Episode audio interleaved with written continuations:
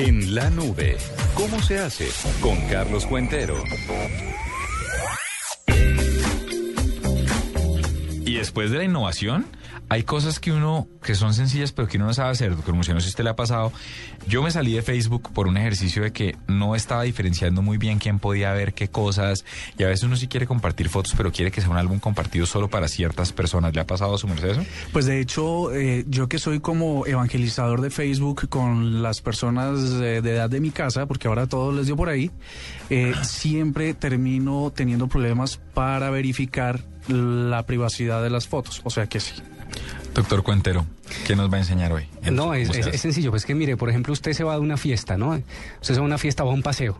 Y entonces eh, eh, lo que hacen todos los amigos es cada uno tomar fotos con su dispositivo, con su cámara o con su teléfono.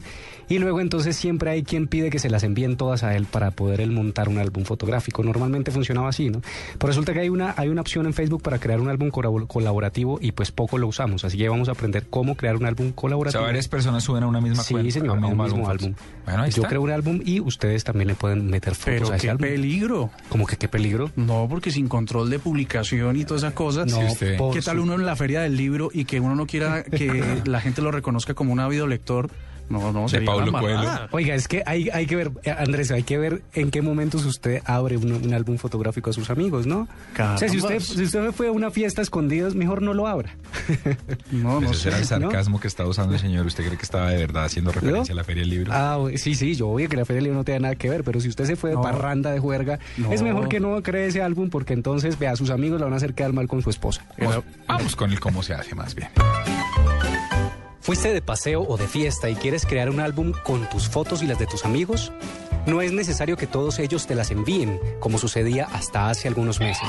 Ahora juntos pueden crear un álbum, todo un trabajo colaborativo. Aquí te enseñamos cómo crear álbumes compartidos en Facebook. Puedes hacerlo de dos maneras. Uno, en Facebook busca el álbum creado y ábrelo a tus amigos en la opción Crear álbum compartido. En la parte superior izquierda de tu pantalla, allí puedes escoger los nombres de las personas que quieres que colaboren con el álbum y también el nivel de visibilidad que tendrá la colección fotográfica. Por defecto, quedará disponible para tus amigos y los amigos de los colaboradores. Recuerda que hasta 50 personas pueden colaborar con tu álbum y cada uno puede compartir hasta 200 fotos. Tú como creador puedes borrar las fotos de cualquiera o eliminar a tus colaboradores del álbum. 2. La segunda manera de crear un álbum compartido es hacerlo desde cero. Ve a la opción Fotos y dale clic en Crear un álbum en la parte superior derecha. Selecciona las fotos que quieres subir, dale un nombre al álbum y selecciona ese mismo Crear álbum compartido. Elige tus colaboradores, selecciona tu nivel de privacidad y guárdalo y listo.